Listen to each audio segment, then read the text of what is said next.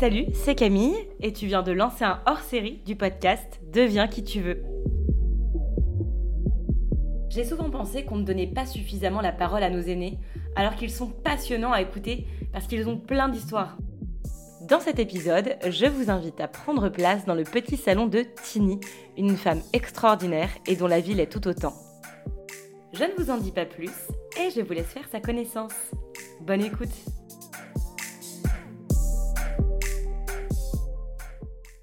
J'ai la chance euh, aujourd'hui d'être avec euh, Tini. On est euh, à Villejuif et Tini a une histoire très particulière et unique à nous partager.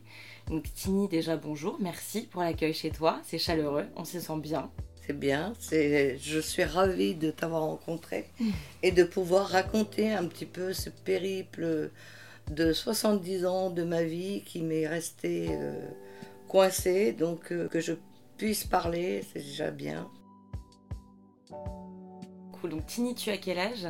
J'ai 71 ans cette année. Tu es née au Vietnam Je suis née au Vietnam. Je suis, je suis née en, dans les années 50.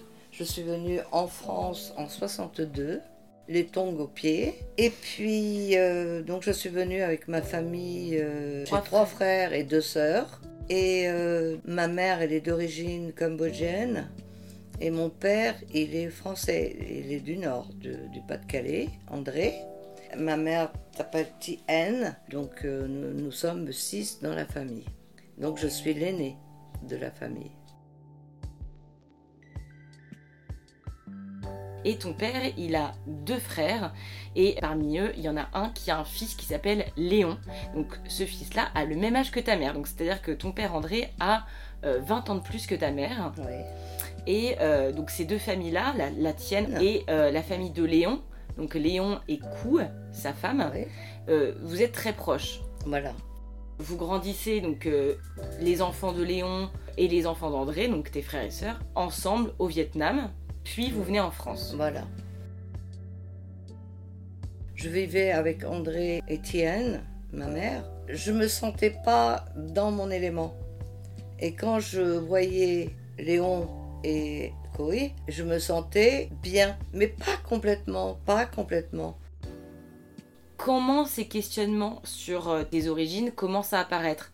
Depuis euh, toute jeune, j'entends toujours ma mère qui me dit Ouais, je t'ai ramassé dans une poubelle. Je ne comprenais pas pour quelle raison. Je passais toute ma vie à me questionner. Il y avait quelque chose qui me contrariait. J'ai l'impression d'être euh, née oie dans un poulailler entre les canards et les poules. Je, que je comprenais pas pourquoi j'étais bien dans tel endroit, je suis pas bien de l'autre. Avant Covid, tu avais demandé à ton fils de faire un court métrage et tu avais envie de retourner au Vietnam pour trouver des réponses à ces questions. Et donc l'année dernière, pour ton anniversaire, tu reçois un appel qui change ta vie. On va raconter cette histoire. C'était quoi l'appel de ton anniversaire? Qui t'a appelé et qu'est-ce qu'elle t'a dit cette personne? Voilà. J'ai eu un appel de, de soi-disant ma tante, la femme de Léon. Donc, qui, elle me dit ne te pose plus de questions. Tu regarderas dans la glace, tu regardes tes yeux, tu as les yeux de, mon mari. Et, et, et, à chaque fois quand, elle me dit ça, j'ai envie de pleurer parce que je dis tout compte fait, ça y est, c'est ça, c'est exactement ça. C'est exactement la question que je me posais tout le temps. Et même maintenant, j'en pleure encore parce que tout compte fait, c'est comme une vérité qu'on te, on te dit réellement. En même temps, ça fait mal et en même temps, ça soulage. Ça soulage parce que on, se pose plus de questions. Parce qu'on sait qui on est. Mon père André est décédé bien avant, dans les années 80. Et on a Ma mère est décédée dans les années 90. Et Léon est, décédé bien avant, dix ans avant. Donc, Kou est la dernière personne. Et la dernière personne à savoir la vérité. Mais comme ma tante, elle, elle sentait euh, fatiguée, elle me dit si je lui dis pas la vérité, mais elle ne saura jamais la vérité, et toute sa vie, elle va se poser des questions. Donc, elle me l'a dit à mi-mot. Quand elle me l'a appris, j'ai, expliqué à mon fils, parce que mon fils me voyant en larmes, en même temps soulagé, mais en larmes, il se pose la question en disant Mais qu'est-ce qui t'arrive? Euh, Qu'est-ce qui se passe? Je lui dit Mais tu sais, j'ai appris que mon vrai père n'est pas mon père qui m'a élevé. Et donc j'ai deux pères.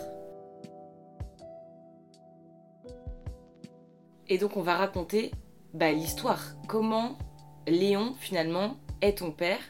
Et donc ça, ça nous ramène en 1918, juste après la Première Guerre mondiale. Oui. Donc mon père, il est né en 1904. À 14 ans, il est parti avec ses deux frères aînés. Il est parti au Vietnam. René, son grand frère, a eu comme fils Léon. Donc les trois frères arrivent au Vietnam et travaillent dans une plantation qui est leur plantation. Et dans cette plantation travaille Ma mère. Voilà. Et Léon a batifolé avec ma mère qui travaillait chez eux. Donc jusque-là, André, pour ta mère, c'est personne. Elle est plus en train de batifoler avec Léon qui a son âge. Oui. Et au moment où elle tombe enceinte de toi. Léon n'est pas au courant. n'est pas au courant, devait partir pour un an ou deux ans pour faire son service militaire. Ta mère est enceinte mais ça ne se voit pas. Ça ne se voit pas. Donc, elle s'était euh, mariée avec André, qui est l'oncle de Léon, qui était veuf à l'époque, qui a déjà des- deux grands-enfants. Mais comme Tienne est enceinte et que ça ne se voit pas, lorsque ça commence à se voir, André pense que c'est son enfant. Voilà, c'est ça. Et quand Léon est de retour, qui ne peut pas divulguer le, le- le- le secret de leur batifolage, hein, qu'il a toujours gardé ça en secret, quoi. C'est euh, Et Léon, quand il apprend que Tienne euh, a eu un enfant, est-ce qu'il pense que c'est le sien? Mais peut-être que dans son subconscient, il pense, mais euh, il préfère pas divulguer tout ça parce que ça peut atteindre à, à- à ma naissance. Problème. Ça peut créer des problèmes. Donc, euh, il, est- il a toujours passé ça sous silence. Et il en a jamais parlé à Tienne. Est-ce que cet enfant, Non, Tini, jamais, jamais, jamais, jamais, jamais. Toi, tu nais, donc André pense que tu es sa fille, toi tu penses que c'est son père, Tienne euh, garde le secret pour elle, tu grandis toujours dans la plantation avec finalement les frères et leurs enfants, donc Léon Voilà. est toujours dans les parages. Voilà, toujours. Et donc quelle est votre relation à ce moment-là? Ben, C'est-à-dire qu'avec mon géniteur, Léon, nous avons un rapport assez paternel, c'est-à-dire il s'occupait de moi comme si, comme si j'étais sa fille. Dès que j'ai un souci, je parlais beaucoup plus avec euh, mon géniteur qu'avec mon père. Je me sentais très proche, mais sans savoir que, sans se douter de, de- de quoi que ce soit. Et donc Voilà. vous arrivez en France en 1962, il y a Léon et sa famille qui sont déjà en France depuis deux ans. Là t'as quel âge quand vous arrivez en France? Moi j'avais 12 ans. Donc chacun vit de sa vie de son côté, mais tout en se côtoyant comme une famille normale. Voilà, voilà. Euh, et ton oncle Léon vieillit, tu vieillis et vous restez très complices. Toujours.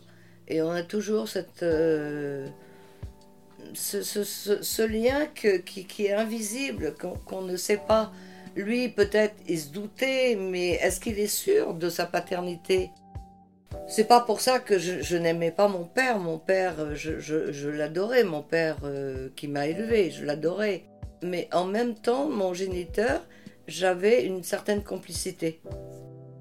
Donc tu es heureuse dans ta vie, mais du coup cet élément, il y a un élément qui te, qui te perturbe. Dans ma manière d'être, je me sens pas proche de ma famille, de ma mère. Je me sentais ni proche de l'autre côté. C'est-à-dire que j'ai- j'ai un complément des deux familles. Et aujourd'hui quand tu repenses à la phrase que ta mère te répétait, et donc c'était je t'ai ramassé dans une poubelle, tu l'analyses comment cette phrase? Qu'elle m'a eu, mais c'est involontaire de sa part. Mais on ne peut pas accuser d'un enfant qu'on a ramassé dans une poubelle, quoi. C'est quelque chose, c'est une phrase qui m'a marqué toute ma vie, toute mon existence, parce que je comprenais pas. Elle se déculpabilisait en me disant peut-être ça. Et donc Léon, toi tu ne t'es jamais douté que ça pouvait être ton père. Non, jamais, jamais, jamais. L'émotion que tu ressens quand tu, quand tu apprends ça et que tu découvres que c'était la clé finalement, Voilà. voilà. tu te sens comment soulagé comme Mais- tu disais Mais les vérités est quelquefois difficile à dire. Moi, je mets à la place de mon géniteur, ça doit être très très dur à vivre. Parce que dans l'ignorance de mon père qui m'a élevé, c'est mieux pour lui. Ton père, André, celui qui t'a élevé, n'a jamais su que tu n'as jamais su, n'a jamais su que c'était euh, que je n'étais pas de lui, quoi. Donc, je crois que en remuant, en remuant euh, plein de choses, peut-être que mon géniteur, il a évité tout ça. Et même à, l'heure actuelle, je ne veux pas divulguer tout ça. C'est à moi de comprendre ce qui m'arrive et mon, mon histoire que je veux comprendre. Ça sert à quoi maintenant, à mon âge, de, de dire à, à, mes frères, t'es mon demi-frère, et de l'autre côté, t'es demi-frère? Du moment qu'on connaît la vérité, qu'on connaît bien l'essentiel, c'est ça qui, qui, qui procure ce bien-être. Mais ce bien-être, je pouvais l'avoir depuis plus longtemps.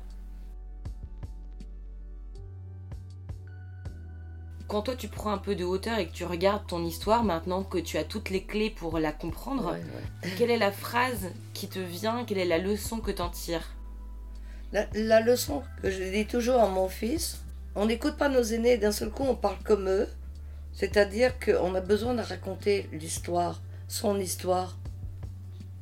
Écris l'histoire, tout ce que tu veux, entre les lignes. Je crois que j'ai le bénéfice de, connaître déjà mon histoire, même tardivement, mais de connaître déjà mon histoire. Et c'est l'essentiel à ma vie. Mais j'aurais voulu le connaître plus tôt parce que ça m'aurait permis un certain équilibre.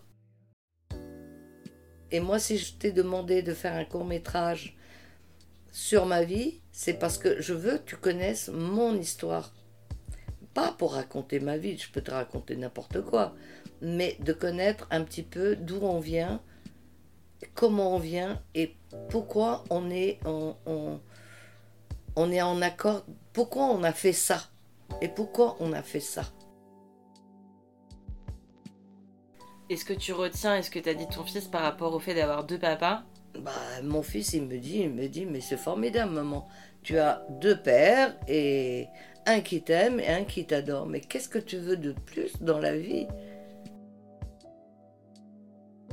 Merci beaucoup Tini et, euh, j'ai juste une petite question, peut-être que ton histoire elle va parler à, beaucoup de personnes qui pensent qu'il leur manque peut-être une pièce du puzzle ou en tout cas qui sont dans des questionnements. Toi tu leur dirais quoi pour les aider justement? C'est tant qu'on n'a pas de questionnement, ce n'est pas la peine d'aller d'aller fouiller euh, où il n'y a rien à voir. Mais quand on commence à se poser des questions, il faut approfondir son questionnement, à se dire mais pourquoi tu as tel acte? Pourquoi tu fais telle chose? Pourquoi tu pourquoi tu raisonnes comme ça? Toute ma vie, j'ai posé des questions, je ne comprenais pas et maintenant je comprends beaucoup mieux et ça va beaucoup mieux. Il faut écrire il faut se libérer de, de, toute chose. C'est comme euh, quand c'est un point noir, il faut le diluer. Et quand c'est, c'est quand tout est diffuse, il faut le reconcentrer. Mais il faut comprendre les choses dans sa vie. On vit qu'une vie. On a besoin de savoir pourquoi on vit, pourquoi on fait ça. Il faut se sentir bien pour être bien avec les autres.